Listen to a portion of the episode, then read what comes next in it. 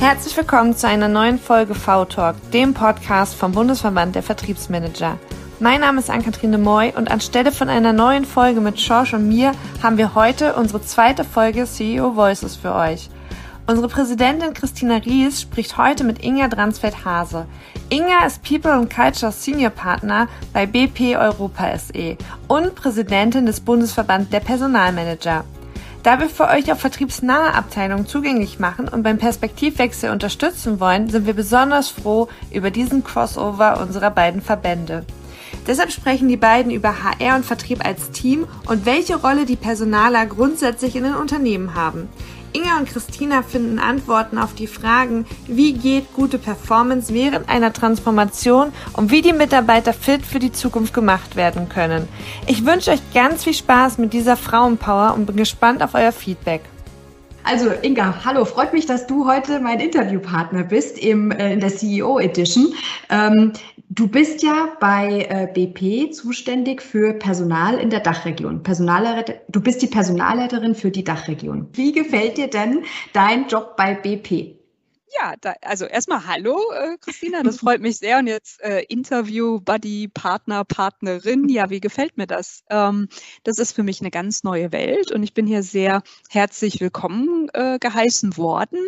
Aber in dem zwischen, ähm, als der Wechsel anstand und dann mitten in der Pandemie, da kannst du dir vorstellen, wenn man in so ein großes Haus wechselt, dass das dann ähm, ganz aufregend ist, weil mein Onboarding hauptsächlich virtuell war. Aber ähm, da macht ja so ein Format wie heute noch viel mehr Spaß, weil ich ja jetzt äh, über Monate gut gewöhnt bin, äh, Menschen virtuell kennenzulernen und mich jetzt freue seit Sommer, dass da auch ein bisschen mehr Menschlichkeit dazukommt, indem man ja zurückkehrt in die Büros und dann auch wieder die Kolleginnen und Kollegen richtig erleben kann und nicht nur auf der Mattscheibe sozusagen das Stück Mensch, was wir ja immer so bieten. Mhm. Ja, aber ich denke, es ist gerade schwierig, wenn du in ein neues Unternehmen reinkommst und du lernst die Leute nicht persönlich kennen. Also du lernst sie nur über den Bildschirm kennen. Also das, das glaube ich schon, dass das auch eher schwierig dann ist, oder? Um so richtig die DNA und den Stallgeruch da anzunehmen von so einem neuen Unternehmen. Ja, also Stallgeruch also erstmal geht's gut, aber Stallgeruch gibt's natürlich überhaupt nicht, weil äh, der Stallgeruch ja zu Hause mhm. äh, das eigene ähm, genau. Homeoffice dann ist. Also das mhm. gestaltet man sehr viel selbst und der Kaffee schmeckt äh, wie die Bohnen, die man einkauft. Ähm, das ist auch klar. Aber ähm, wenn man dann sich Mühe gibt und äh, wir heißen ja People und Culture, also um zu sagen, ja, wir sind für den mhm. Menschen da, aber wirklich auch zu sagen, ähm, äh, die Menschen, die das Unternehmen ausmachen und die Unternehmenskultur. Das finde ich einmal wichtig. Und wenn man dann äh, virtuell, äh, und ich hatte ein erstklassiges Onboarding, dann überlegt wird, wer ist wichtig zu treffen, wo geht es mal, wo geht es nicht, dann ist es wirklich gelungen, ähm, wenn man dann überlegt, ähm, was ist anders, wenn man sich nicht persönlich begegnet, wie kann man das ersetzen, ähm, dass wir das sehr robust aufgestellt haben und ich sogar auch große Verhandlungen virtuell geführt habe und in diesem Lernprozess ähm, ich sagen kann, dass da viel mehr geht, als man sich vielleicht auch zutraut. Wenn ja alle wissen, ähm, ich sag mal, das Tolle an dieser äh, Zeit ähm, in, mit den Herausforderungen in Entbehrungen war ja auch, dass alle wussten, es geht nicht anders. Also ich glaube, es macht einen mhm. himmelweiten Unterschied, ob man so eine Situation durchlaufen muss. Und allen ist klar, Gesundheitsschutz als erstes. Und wir können uns jetzt nicht treffen, als wenn jetzt äh, drei Viertel unzufrieden wäre und sagen würde, ich würde mhm. jetzt lieber vor Ort mich treffen und irgendeiner schreibt mir vor, es muss virtuell sein. Also ich glaube, der Zusammenhalt hat das Ganze auch ausgezeichnet. Ähm, und dann geht das, äh, geht das ganz gut, wenn mhm. es muss. Ja, schon. Ja, ich glaube, dass der Vorteil ist tatsächlich, dass alle mussten, ja, und äh, nicht nur einer. Also von dem her ja, genau. Wie ist es denn, wenn du jetzt, ich meine, klar, neues Unternehmen, neu, die, die haben natürlich ihre eigenen Herausforderungen und du bist gekommen, um dort Lösungen zu finden. Was sind denn die größten Herausforderungen, die ihr jetzt gerade bei BP habt und ganz allgemein die Herausforderungen, die du siehst als in deiner Rolle Präsidentin des Bundesverbandes der Personalmanager? Puh, das sind ja jetzt äh, ganz äh, große, äh, themenfüllende äh, Fragen. Also ähm, ich glaube, das war mein vierter Arbeitstag mit der Verkündung der weltweiten neuen Strategie. Und wenn man sieht, mhm. wie äh, BP generell ähm, das nachhaltige Wirtschaften sieht. Wir sehen, wo wir herkommen von der Fragestellung, äh, wofür ähm, stand der Konzern, wofür wird der äh, Konzern stehen. Dann ein integriertes äh, Energieunternehmen zu sein, Net Zero, also wenn wir wirklich äh, schauen, mhm. was ist unser Carbon Footprint und wenn dann ähm, ein Unternehmen äh, wie das unsere sagt, na ja, ähm, wann ist das Ende des Ölzeitalters? Und es natürlich klar ist, dass wir äh, performen müssen, während wir uns transformieren dann hat mich äh, sehr überzeugt und das ist ähm, auch ähm, der Purpose oder die Strahlkraft dieses, dieses großen Unternehmens, dass man halt sieht, man ist Teil der großen Transformation und es macht auch einen Unterschied, ähm, wenn wir auf die, wie viel Emissionsausstoß kommt und was passiert da, ähm, dass ich meine, dass man sehr stolz und ähm, sehr zurückhaltend und dann auch ähm, humble, weiß ich gerade gar nicht auf Deutsch, wenn man das übersetzt, mhm. zurückhaltend mhm. sagen kann, ähm, Mensch, ähm, da kam nicht nur jetzt aktuell ähm, die Erderwärmung, Flutkatastrophe, es kommt irgendwie näher auch auf Deutschland, sondern dass man sagen kann, naja, das war mir schon wichtig und es gab nicht nur Fridays for Future, sondern äh, man hat auch selber einen kleinen Beitrag mhm. geleistet, dass es besser wird und wir alle wollen Auto fahren und wir alle wollen ein, ein, ein, eine warme Wohnung haben im Winter.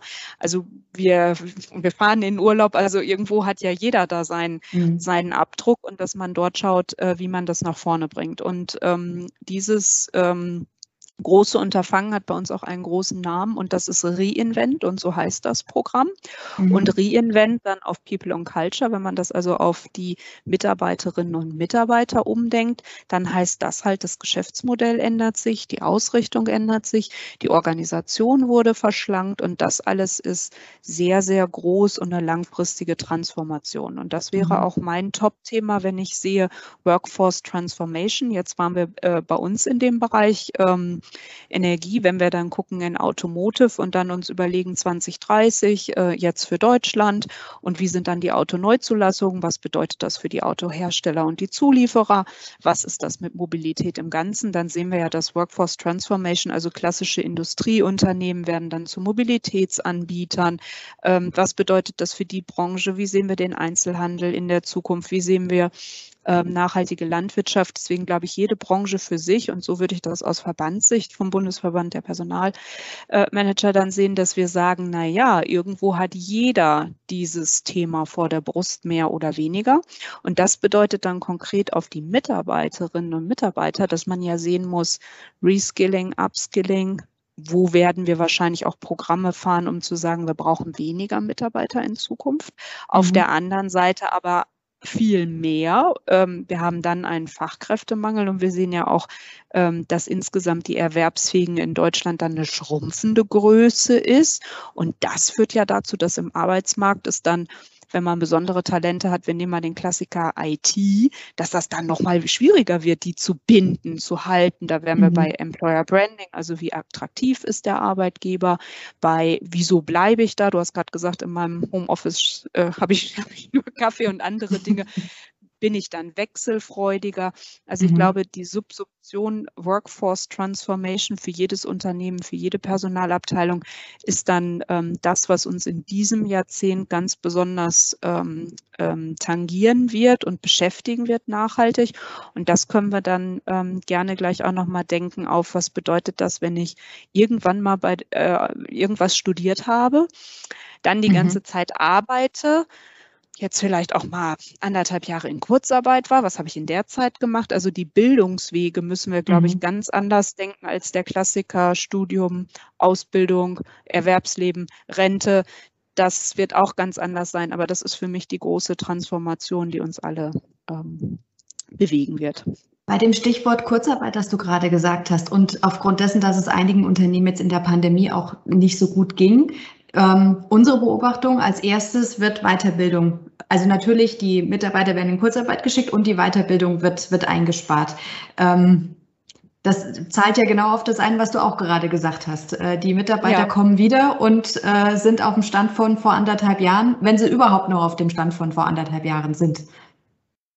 Richtig, und das ist dann eine Frage ähm, der Nachhaltigkeit. Und ich habe ähm, völliges Verständnis dafür, dass für manch einen es darum geht, äh, kommen wir durch die Krise, sind wir noch am Markt mhm. und ähm, wenn ich der Unternehmer wäre, würde ich mir auch äh, sehr klar überlegen, woran kann ich sparen. Und ich denke mal, das Unternehmen wird es dann noch geben, auch wenn man sagt, das Leadership Development Programm äh, stellen wir ein. Wir machen keine mhm. Assessment Center oder für Coachings haben wir im Moment kein Geld. Wir müssen den äh, Gürtel enger schnallen. Was ich aber dann spannend finde, ist die Frage, ähm, ich war im Bundestag in einer Anhörung zum Beispiel, wo gefragt wurde, na ja, es gibt ja dann auch ähm, das Kurzarbeitergeld und es ähm, beißt sich ein bisschen. Das Geld gibt es ja, um in der kurzfristigen Krise dann gleich wieder am Arbeitsmarkt verfügbar mhm. zu sein. Wenn das jetzt mhm. aber wie Corona für die, für die Gastronomie, wenn wir mal zurückblicken, länger dauert, könnte man sich ja überlegen, ob es nicht Programme gibt, weil ich bin ja dann bezahlt, mhm. sage ich mal an der Stelle, und ob es dann nicht auch ähm, ein Interesse der Gesamtbevölkerung ist, dass man sich dann weiterbildet in zielführenden ähm, Zukunftskompetenzen äh, oder Berufsbildern, die man mhm. sehen würde. Und mhm. deswegen sage ich auch bewusst neu denken, denn die Stakeholder, wenn wir kommen, Bundesagentur für Arbeit, wie sehen wir das Ganze, wie geht das nach vorne? Das ist etwas, wo es, glaube ich, eine, eine einer großen Anstrengung braucht und auch, ich sage mal, eine ein, ein, ein Alignment oder eine Zusammenkunft, dass man sich sicher ist, ja, wenn wir diese Kompetenzen fördern oder mehr digitale Kompetenzen hätten, jetzt wirklich im klassischen technischen Bereich mhm. und nicht im Soft-Skill-Bereich, dass das gut wäre, weil es uns langfristig nach vorne bringt. Und deswegen, ich mache mal ein Beispiel, wie man eine Altersteilzeit denkt. Das ist ja, man arbeitet, man zahlt ein und dann ist man zu Hause, kann es ja genauso Content geben, dass man sagt, ich zahle mhm. ein und dann aus dieser Einzahlung habe ich dann zwei, drei Jahre Zeit, um irgendwas zu studieren, um irgendwas zu erlernen, um mich fortzubilden, um dann wieder einzusteigen. Mhm. Das meine ich mit Durchlässigkeit, wo mhm. ich sage, ich sehe das nicht, dass die Arbeitgeber das jetzt stemmen on top. Mhm. Ähm, ich glaube aber, wir haben ja Sozialsysteme und müssten da einfach nochmal uns überlegen, dass ähm, es bestimmt Tätigkeiten gibt, dass man ähm, etwas Handwerkliches, körperlich sehr Anstrengendes oder in der Produktion, dass man das sicherlich einige Jahre machen kann. Nur ich sehe auch, ähm, dass ähm, die, also wir werden ja alle viel länger arbeiten am Ende des Tages, dass man sich dann halt auch überlegen muss, äh, wenn man das körperlich eine Zeit lang gemacht hat, wenn man eine Zeit lang Schicht gearbeitet hat, kann man mhm. das dann körperlich noch oder was kommt dann? Danach, ja. Was mhm. gibt es danach? Und ich glaube, das ist mhm. eigentlich die Erwerbsfähigkeit zu zu erhalten und anders zu denken. Also deswegen mhm. auf deinem Punkt kurzfristig ja, da haben wir mhm. vielleicht auch was verpasst und ich glaube, da sollte man, äh, müssen wir uns insgesamt mit allen Stakeholdern anders aufstellen, um wirklich zu sagen, das stärkt auch unsere Wettbewerbsfähigkeit auf Dauer, wenn wir da die Durchlässigkeit hätten. Mhm. Ja, das stimmt. Das heißt, ähm, wenn wir jetzt da diese Herausforderungen sehen, ähm, auch mittel- und langfristig, um tatsächlich die Mitarbeiter fit für die Zukunft zu machen und auch im Unternehmen zu halten, das geht ja irgendwo alles miteinander. Ähm, wo siehst du denn tatsächlich die äh, Prioritäten, die äh, ein Unternehmen, also nicht HR selber, sondern das Unternehmen setzen muss, um das ganze Unternehmen fit für die Zukunft zu machen, zwar mit dem Schwerpunkt auf Mitarbeiter, aber du weißt, ich meine jetzt diese Perspektivwechsel von der Unternehmensführung, äh, nicht aus der Personalleitungssicht. Ja, aus Unternehmenssicht würde ich äh, in die äh, Klausurstrategie gehen und wirklich überlegen, äh, wo sehen wir das Unternehmen langfristig, in welchen Märkten ist das äh, und aus dieser strategischen Ausrichtung und das halte ich dann auch im Leadership-Team, im Geschäftsführerteam, im Vorstandsteam für die mhm. wesentliche Kernfrage, haben wir denn, um das leisten zu können, dann die richtigen äh, Kolleginnen und Kollegen? Bedeutet, ich mache das mal auf Automotive, wenn ich dann äh, komme und sage, es gibt keinen Verbrennermotor mehr, sondern die Batterie können wir die entwickeln? Wo kommt die her? Äh, wenn dann äh, Software einen ganz anderen Stellenwert hat und man, äh, ich sag mal, um die Software das Auto rumbaut, dann brauche mhm. ich ja in Kompetenzen langfristig etwas ganz anderes. Ganz anderes. Und das wäre für mich, ähm, wenn die Unternehmensstrategie steht, abgeleitet daraus, äh, dass man einfach sagt, naja, im Moment sieht man die Cluster und die Felder wie folgt. Ich glaube, da kann man auch sagen, äh, 80, 20 reicht. Das muss nicht genau sein. Das kann man dann ähm, auf die kürzeren Jahre ausarbeiten. Aus, äh, und wenn man das vor Augen hat, da müssten dann Maßnahmen folgen. Ich mache mal ein Beispiel, wenn, wenn man sieht, man hat dort mehr Angebote, das ist natürlich richtig, konsequent und auch sehr strategisch, wenn ähm, beispielsweise Volkswagen dann sagt, wenn wir hier einen Bedarf Bedarf haben, machen wir eine Akademie, bilden hier selber aus, sehen, wie wir uns, wenn wir einen, wenn wir sagen, die Fachkräfte in äh, einem Bereich bekommen wir nicht, äh, dann legen wir da etwas nach. Das ist dann natürlich sehr nachhaltig und um den Verband abzudecken, ist das natürlich sehr groß. Wenn ich jetzt ein kleines Unternehmen bin, dann werde ich das bestimmt nicht aufsetzen können, so eine mhm. Akademie, aber dass man dann überlegt,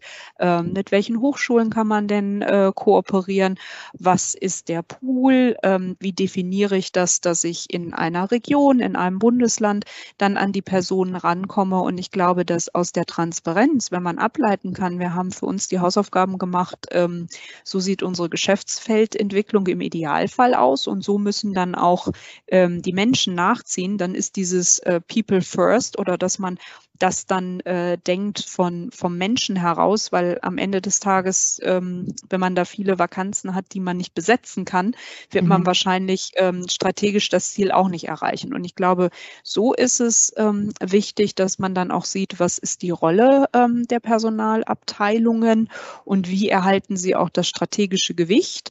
Denn viele mhm. Dinge gibt es ja auch, dass man sagen kann, Mensch, das kann ja auch die Führungskraft machen. Ne? Die kann ja auch eine Stelle anlegen Richtig. im System oder kann mhm dies und das machen. Also was ist der wirkliche Wert? Den würde ich auf Dauer in diesen Feldern sehen, in der Beratung ähm, und dann auch im Finden der richtigen Person. Also die People Supply Chain, dass die an der Stelle steht. Das heißt, ihr seht euch, also ich sage jetzt, ihr seht euch bewusst mhm. jetzt als äh, Verband, ja, ihr seht euch quasi in der Rolle als Personalabteilung HR, äh, ja, wirklich in der Rolle des Partners, des, der operativen Bereiche. Richtig? So würde ich das Absolut. jetzt verstehen. Ja. Genau. Ja, ja, weil, so, genau. weil so wäre jetzt, ich komme aus dem operativen Bereich und ich, genau, ich sehe das auch so, ja, weil ich wünsche mir das, weil ich glaube, dass einfach es nicht anders geht, als dass beide Bereiche als Team zusammenarbeiten. Ähm, mhm. Und äh, da, ähm, also mein Gefühl ist manchmal, HR sucht manchmal noch so ein bisschen seine Rolle. Also mhm. ähm, die, die, sie, sie würden gerne, aber sie haben das Gefühl, sie können es vielleicht nicht so, wie sie wollten. Woran liegt das in deinen Augen? Hm, das ist ja eine dauerhafte Suche und die ist gerade ganz äh, aktuell und da gibt es auch viele Impulse, äh, die dann mhm. nochmal diskutieren. Also vom, ich kann dir sagen, Business Partner, Business Developer habe ich äh, in, in den letzten mhm. drei Wochen gehört, äh, People Company ähm, im Sinne von, äh, das setzen wir mal separat mhm. und das ist nur für die People und dann hätten wir auch äh, eine Profit- und Loss-Verantwortung. Ähm, woran liegt das? Ich glaube, äh, wichtig ist in der Professionalisierung und dann sollten wir noch ein bisschen tiefer gehen. Mir wäre erstmal wichtig, wenn man sagt, hier ist das Business, das ist mein Kunde und der hat äh, folgende Themen, wie kann ich ihm helfen? Dann äh, würde ich sagen, ist der äh, Personaler und die Personalerin ja nicht der bessere äh, Businessmensch und das ist auch gar nicht die Anforderung. Aber wichtig ist es, wenn es dazu kommt, ähm, ich mache mal ein Beispiel im Rekrutieren, wer passt am besten ins Team? Was ist das Profil? Haben wir jetzt zum fünften mal äh, den, den gleichen Key Account Manager gesucht? Oder fehlt im Team nicht etwas ganz anderes, weil Customer Care nicht genügend ausgeprägt mhm. ist? Dass man wirklich, ähm, was bewegt das Geschäft und das muss man verstehen, dann dazu ableitet, wie kann ich denn befähigen? Wenn man äh, Fußballtrainer ist, dann muss man ja auch den, ich sag mal, das Tor nicht verwandeln, mhm. aber auf der mhm. anderen Seite sagen, na ja, uns fehlt es irgendwie dazwischen im Mittelfeld, weil da kommen überhaupt keine Pässe nach vorne oder nach mhm. hinten. Also einfach nur, um, mhm. um Bilder zu geben. Und ich glaube, da ist sehr wichtig das Verständnis, was ist strategisch wichtig dem Business und wie kann ich es übersetzen und wie kann ich es dann auch challengen. Ich glaube, das ist nochmal eine Frage im Mindset, wenn man sagt, so begegnen wir uns wirklich, dass man dann eben auch sagt, ähm, wissen Sie was, ähm, mit Ihrem Sales-Profil und Sie sind so outgoing und andere Dinge, da gibt es wirklich Menschen, die Sie abhängen und die introvertiert sind und da hält man mal dagegen dagegen und man probiert das aufzubauen, nur um Stereotypen hier zu bedienen, mhm. ähm, ist das, glaube ich, wichtig, um dann nachher ähm, äh, das wäre mir wichtig, wenn das Kundenfeedback ist, Mensch, ähm, das hat geholfen, weil ähm, mit ähm, der äh, Beratung und mit dem, was Personalerinnen und Personaler wirklich gut können, mit dem Menschen, das mhm. hat mir geholfen und guck mal, äh, wenn ich jetzt meine Sales-Ergebnisse für den nächsten Monat sehe, wenn ich sie langfristig sehe, dann können wir im KPI reporten, dass es so und so viel besser geworden ist. Und ich glaube, da können wir uns eine Scheibe von abschneiden, denn ähm, unser Geschäft mit dem Menschen dann auf KPIs gedacht, das ist ja gar nicht so gut erforscht oder am Ende, wenn man sieht, mhm. wir schreiben jeden Stuhl ab, jedes Technik-Equipment, aber wenn man sagen würde, dieser Konzern, ähm, diese GmbH, ähm, diese kleine Firma, wie viel Potenzial ist drin und wie messen wir das und sind die gut aufgestellt, würde ich da Aktien von kaufen, weil die ähm, aus meiner Sicht mhm. die, die richtigen Leute haben, um in der mhm. Transformation mhm. besser zu sein als der Wettbewerber Y, dann mhm. sind das ja Bereiche, wo ich sage mal unsere Profession auch noch gar nicht so ausgeprägt ist und wo man sich sicher wissenschaftlich auch noch eine ganze Menge reingeben muss und mhm. nicht halt seit Dave Ulrich äh, diskutiert ähm, Business Planner 3 Säulen Modell und was kommt als nächstes, was wir aktuell in aller Ehrlichkeit auch wieder diskutieren.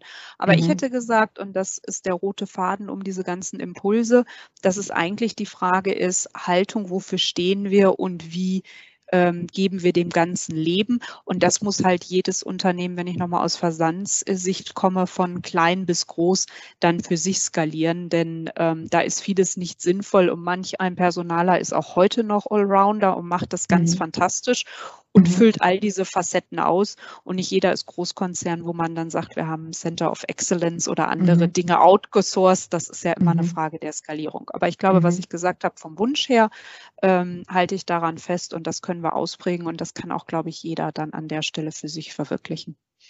Wie siehst du das denn oder wie würdest du das aus Business-Sicht noch also, weiter konkretisieren? Genau, also aus, aus Business-Sicht ist es so, ich habe oft erfahren, dass HR nicht so der Partner in dem Moment war. Ne? Also es ist ein Erwartungsmanagement auch, ne? Und was kann auch die, was, was kann der Bereich insgesamt äh, bieten, ja, und wie gut sind sie aufgestellt? Ich habe oft festgestellt, dass man sich sehr auf ähm, Bewertungen äh, festgelegt hat oder dass man da versucht hat, ein System zu etablieren, dass einfach die Jahresbeurteilungen gut laufen und dass das System schön rechnet und dass das nachher mit den KPIs gut funktioniert äh, und hat da ein bisschen rumgetüftelt, welche KPIs denn tatsächlich gut sind, welche funktionieren und welche auch nicht.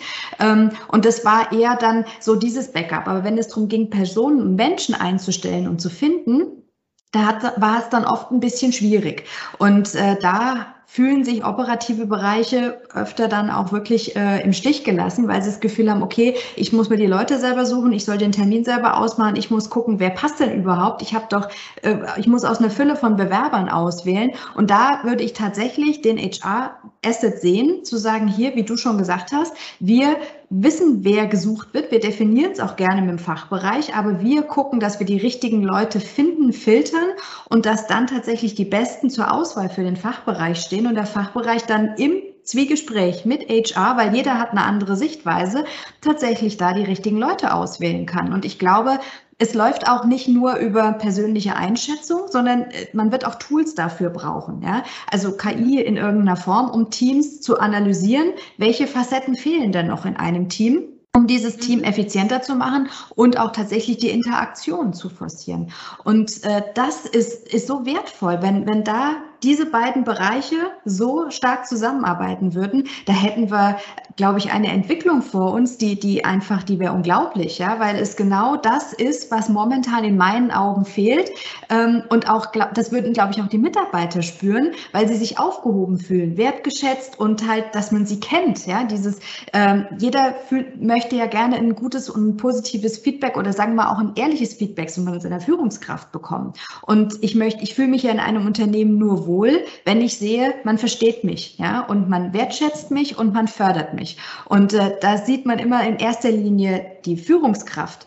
Die ist es natürlich maßgeblich, weil die sieht man jeden Tag. Aber ich glaube, es ist das ganze Unternehmen inklusive dem HR-Bereich, weil wenn ich ein Problem habe, wenn ich eine Frage habe, an wen wende ich mich? Ja, äh, gerne auch mal an HR. Und das ist auch in der Vergangenheit, glaube ich, zu wenig passiert, weil das könnte ich mir gut vorstellen, dass HR da auch sehr stark in Kontakt treten kann mit den bestehenden Mitarbeitern, um dort eine höhere Zufriedenheit zu schaffen.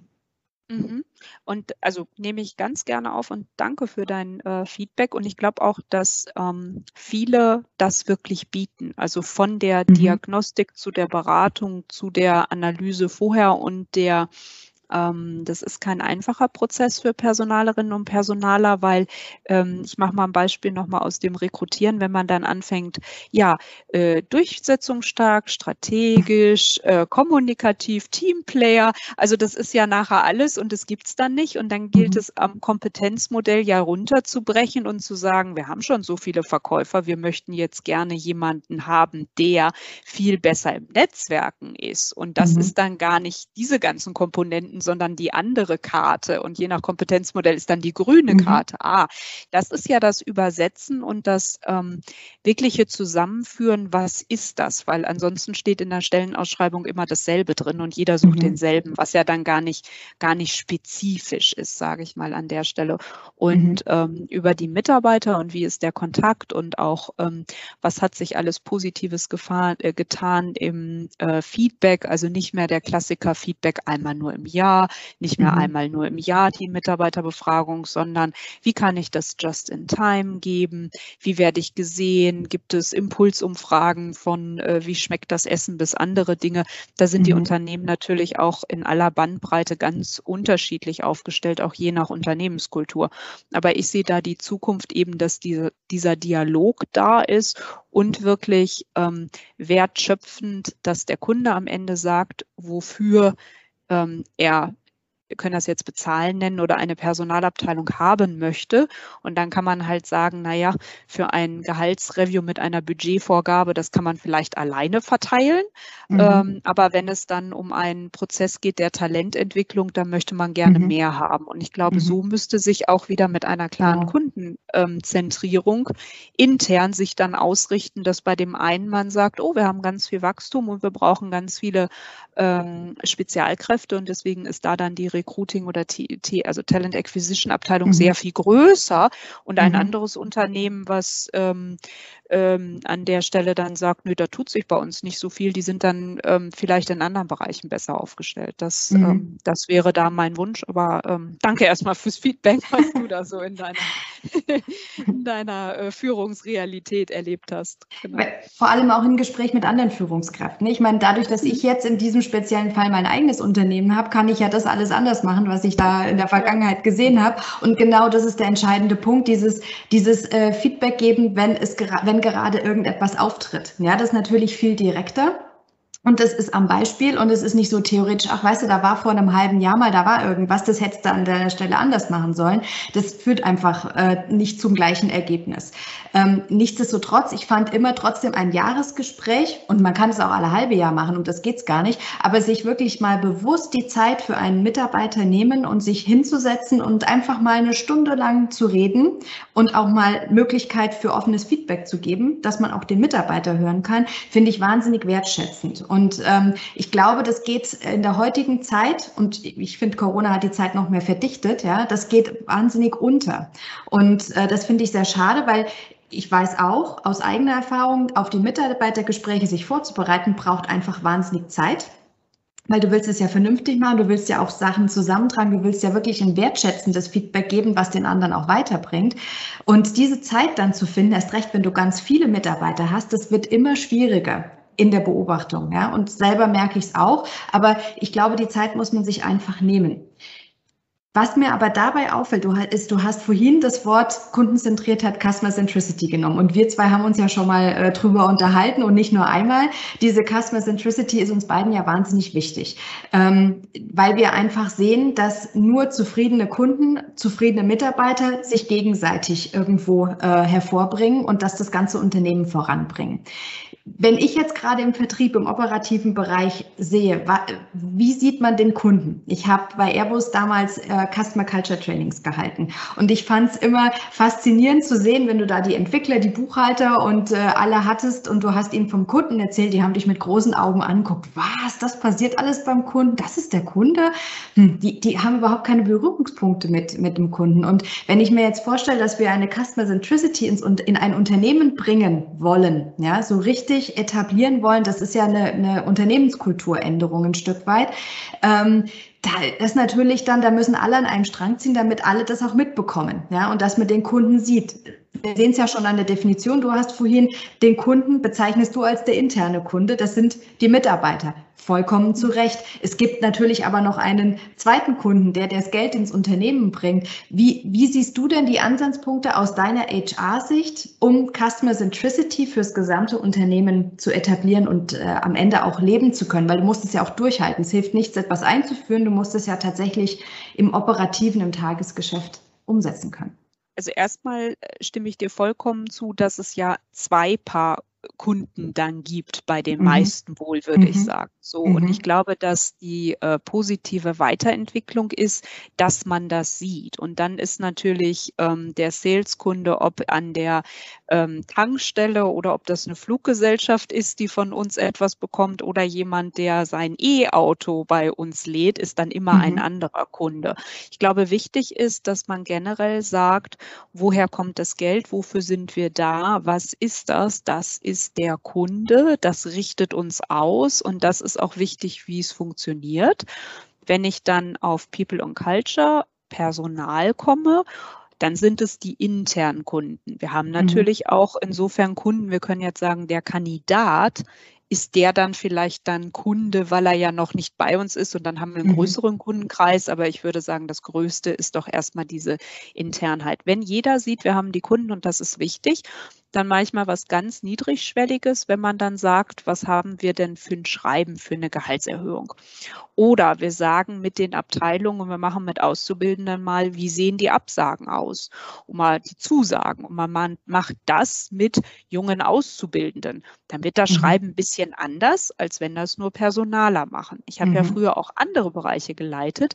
Ähm, und wenn ich da mit dem Legal Team das Talentmanagement durchgegangen bin und ich gesehen habe, oh Wunder, oh Wunder, es sind alle ungefähr in einem Jahrzehnt und alle jung und dynamisch, dann passt vielleicht nicht, was wir uns ähm, auf Konzern, mit Landes- und mit allen Ebenen haben wir das wirklich perfekt äh, äh, miteinander diskutiert und waren alle gut und fröhlich und haben gedacht, so, jetzt haben wir es, jetzt haben wir wirklich für jeden was geschaffen. Mhm. Dann war ich aber selber ja mein eigener Kunde und habe gesagt, nee, das passt aber jetzt auf meiner bunten Abteilung nicht. Also das wird es immer geben. Und da würde ich mir sehr wünschen von den anderen Disziplinen, dass die sehen, ja, da gibt es einen Wunsch von, von Finanzen, von Kommunikation, von Vertrieb, von der Produktion und die haben folgenden Wunsch.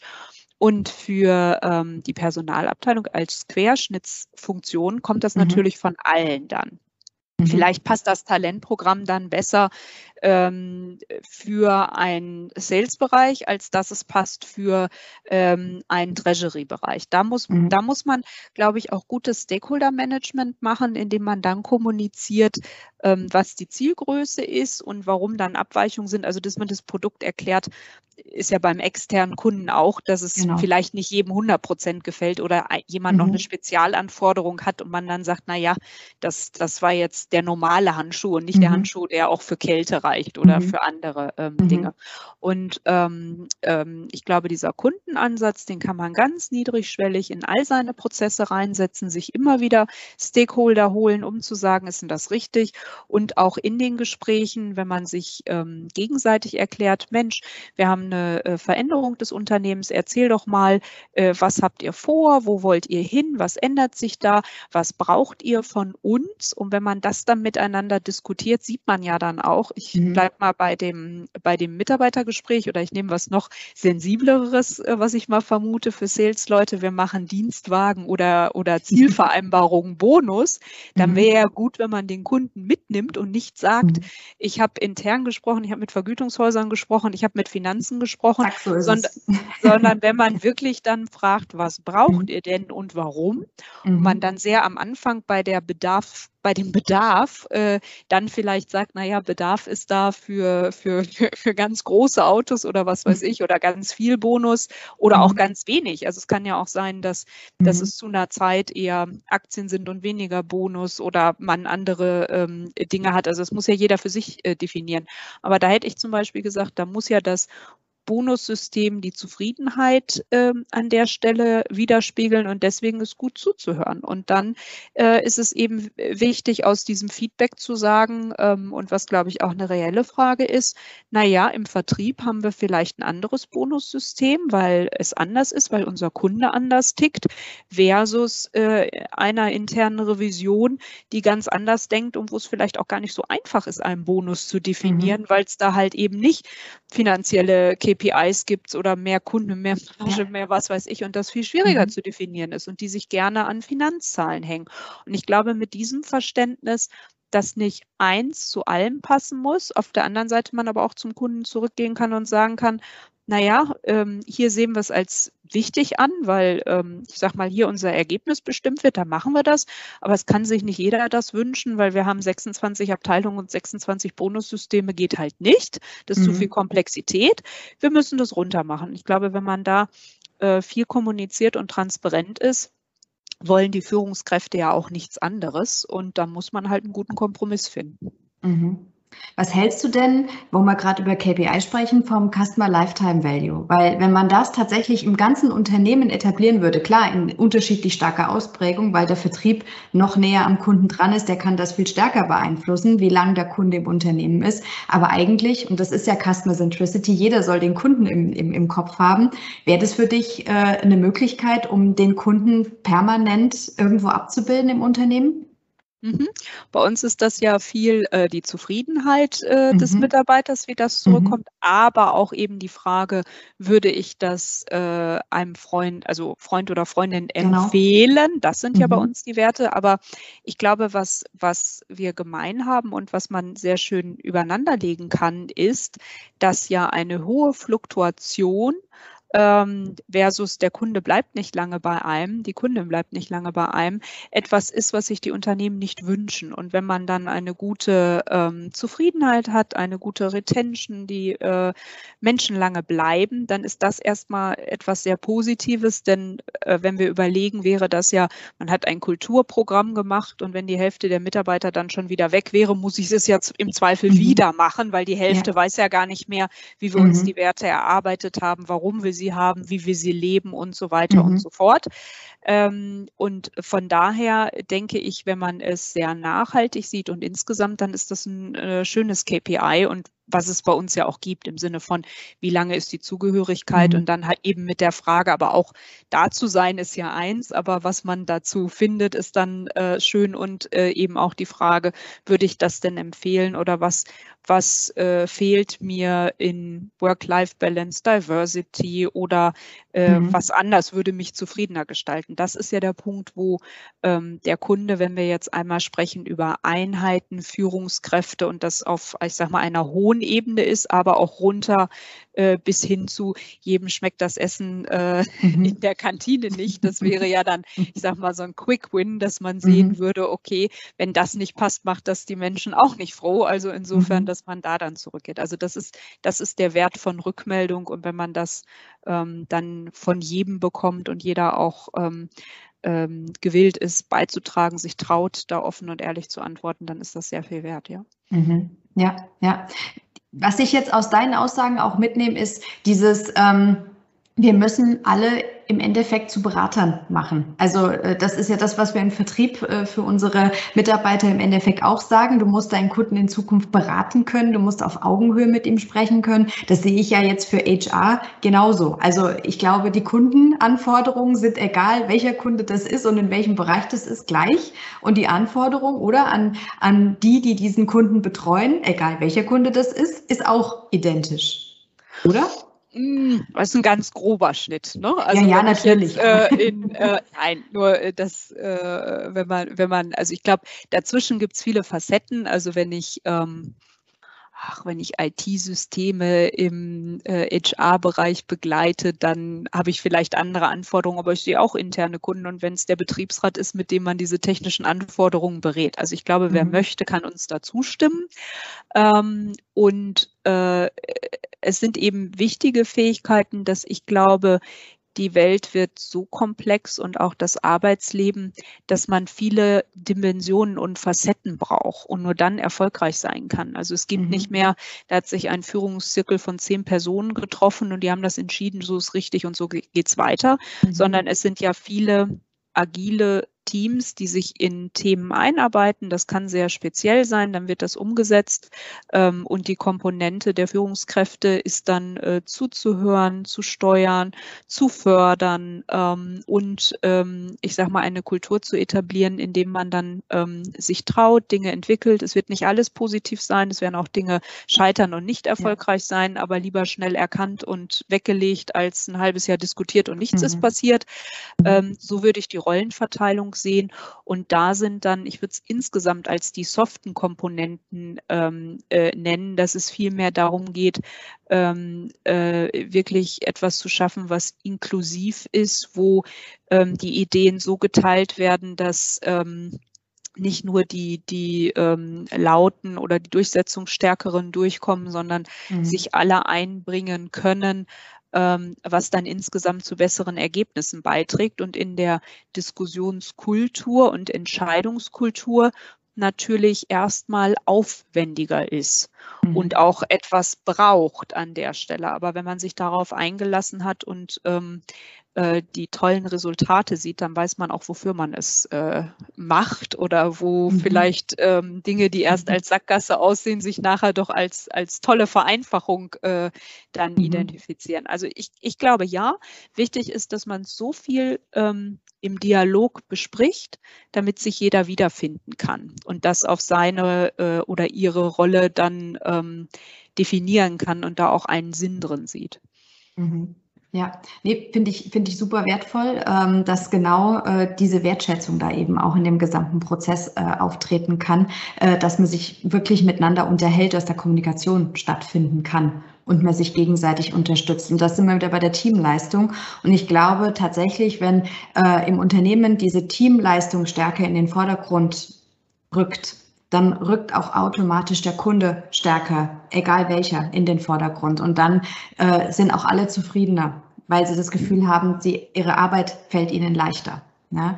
Das, das würde ich gerne nochmal aufnehmen, weil ähm, dass ja, wenn wir nochmal zu den Arbeitswelten kommen und wir jetzt sagen, ja, 60 Prozent äh, arbeiten weiterhin, sind vor Ort gefordert und ob ich äh, an einer Maschine stehe, ob ich eine Straßenbahn fahre oder ins Krankenhaus muss, das ist alles gleich geblieben. Die mhm. sagen, der ganze Zauber, dieser Büroarbeiter, dieser Luxusgedanke, wenn wir das mal beiseite schieben und sagen, ähm, denen, denen danken wir einfach, dass sie das jeden Tag machen und da die Nation aufrechterhalten. Mhm. Wenn wir dann kommen zu denen, die überhaupt überlegen können, wie ist die Arbeit der Zukunft und wie, wie viel sind wir im Büro und wie viel arbeiten wir von zu Hause.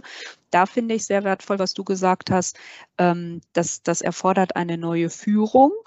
Denn, äh, wie ich vorhin sagte, mit der anderen Perspektive, ich weiß es nicht besser als äh, Führungskraft. Mhm. Äh, ich brauche die anderen. Ähm, das Kollektiv weiß es im Zweifel besser. Ich moderiere sie durch und ich unterstütze das. Ich sorge vielleicht auch für Budgets und andere Dinge. Das mhm. ist etwas anderes. Und ich glaube, da verändert sich auch noch mal vieles. Von Hierarchien sind flacher. Es kommt auf mehr auf die Kultur an ähm, hin zu ähm, der Gesundheit, wie ist das mit dem, mit dem Work-Life genau. und der Abgrenzung und Entgrenzung, dann kommt dieser ganze Blumenstrauß mit den New mhm. Ways of Working. Und das wiederum ganz wichtig, ähm, äh, da ähm, von der HR-Sicht äh, nah dran zu sein, da Orientierung zu geben, da zu sagen, hier, das sind die, sind die, sind die Baukästen, die wir geschaffen haben, um Ihnen das zu erleichtern. Dann aber auch nochmal das Feedback, wenn jemand sagt, ich komme da nicht mit klar, ich war immer im Büro, mhm. ich weiß ja. nicht, was die tun, ich werde ganz wahnsinnig, ich kann das nicht kontrollieren, ich vertraue mhm. hier nur, das ist für mich so neu, ich brauche Hilfe, mhm. dann mhm. muss was kommen. Und so verstehe ich dann wieder, da haben einzelne wichtige Kunden dann Fragen und so helfen wir dann allen, weil wenn dann ähm, es im Team funktioniert, dann haben da nachher alle was von. Aber ich glaube, das ist mhm. ein maßgeblicher Wendepunkt, weil ähm, wir davor ja alle im Büro waren und haben genau. alle dasselbe gegessen in einer mhm. Kantine und da wird es ja nicht mehr zu kommen, jedenfalls für die, die die Möglichkeit haben, flexibler zu arbeiten. Wie siehst du denn mit eurem Querschnitt, den ihr von Personal Bereichen habt, wie seht ihr denn das Feedback von Führungskräften zu wie viel Prozent äh, werden für die Bürotätigen äh, in Zukunft tatsächlich wieder im Büro vor Ort arbeiten und wie viele werden mobil oder im Homeoffice arbeiten? Wo siehst du da den Trend hingehen?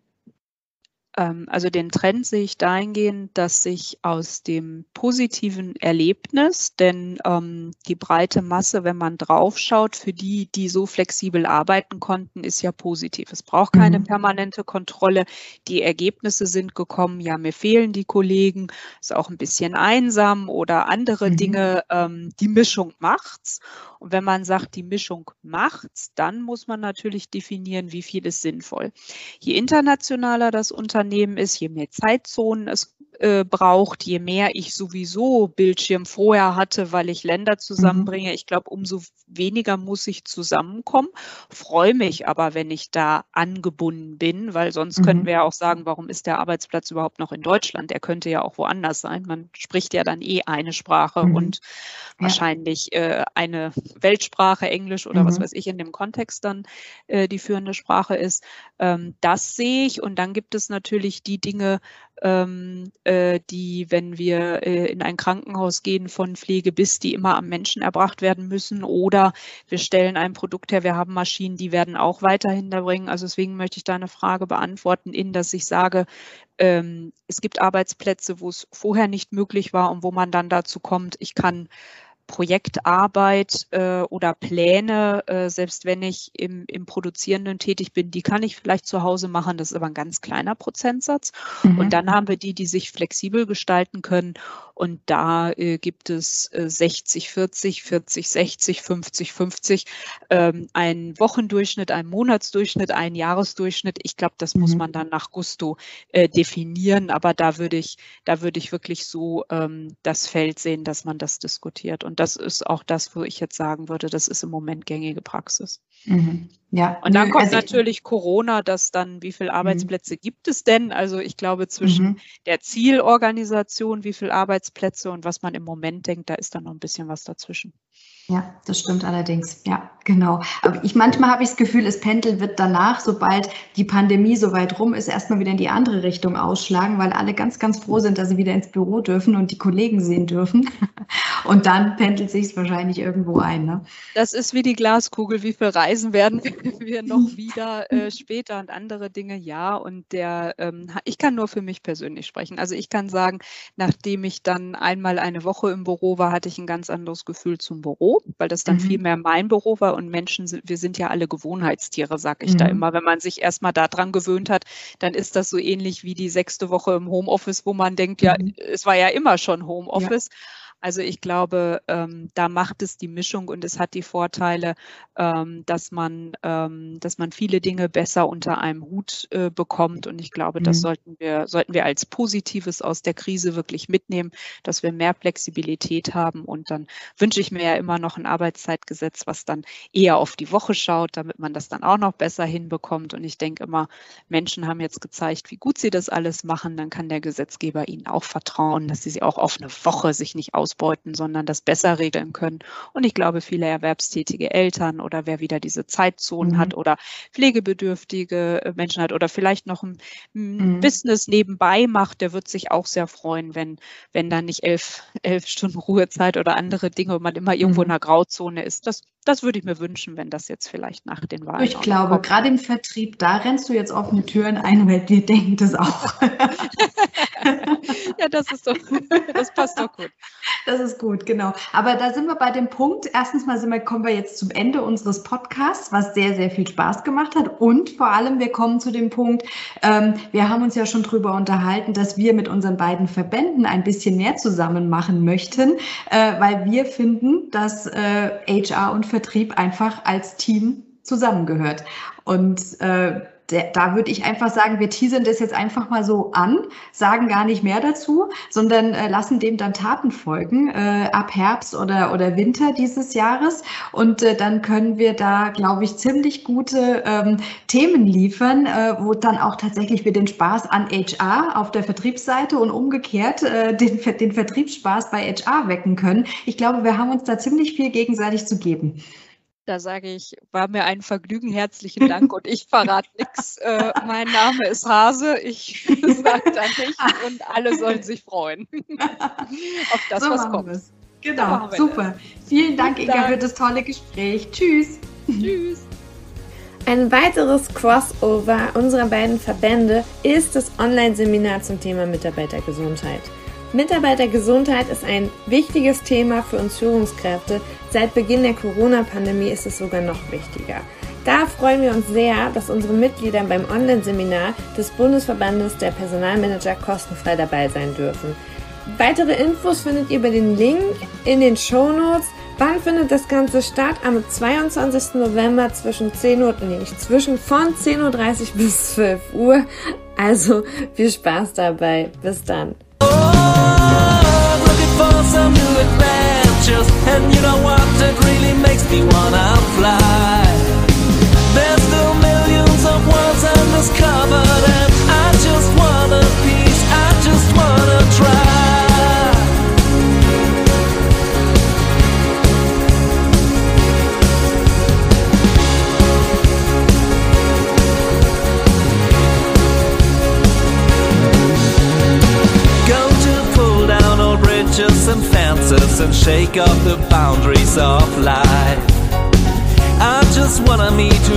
my expenses. I'm ready for the big surprise.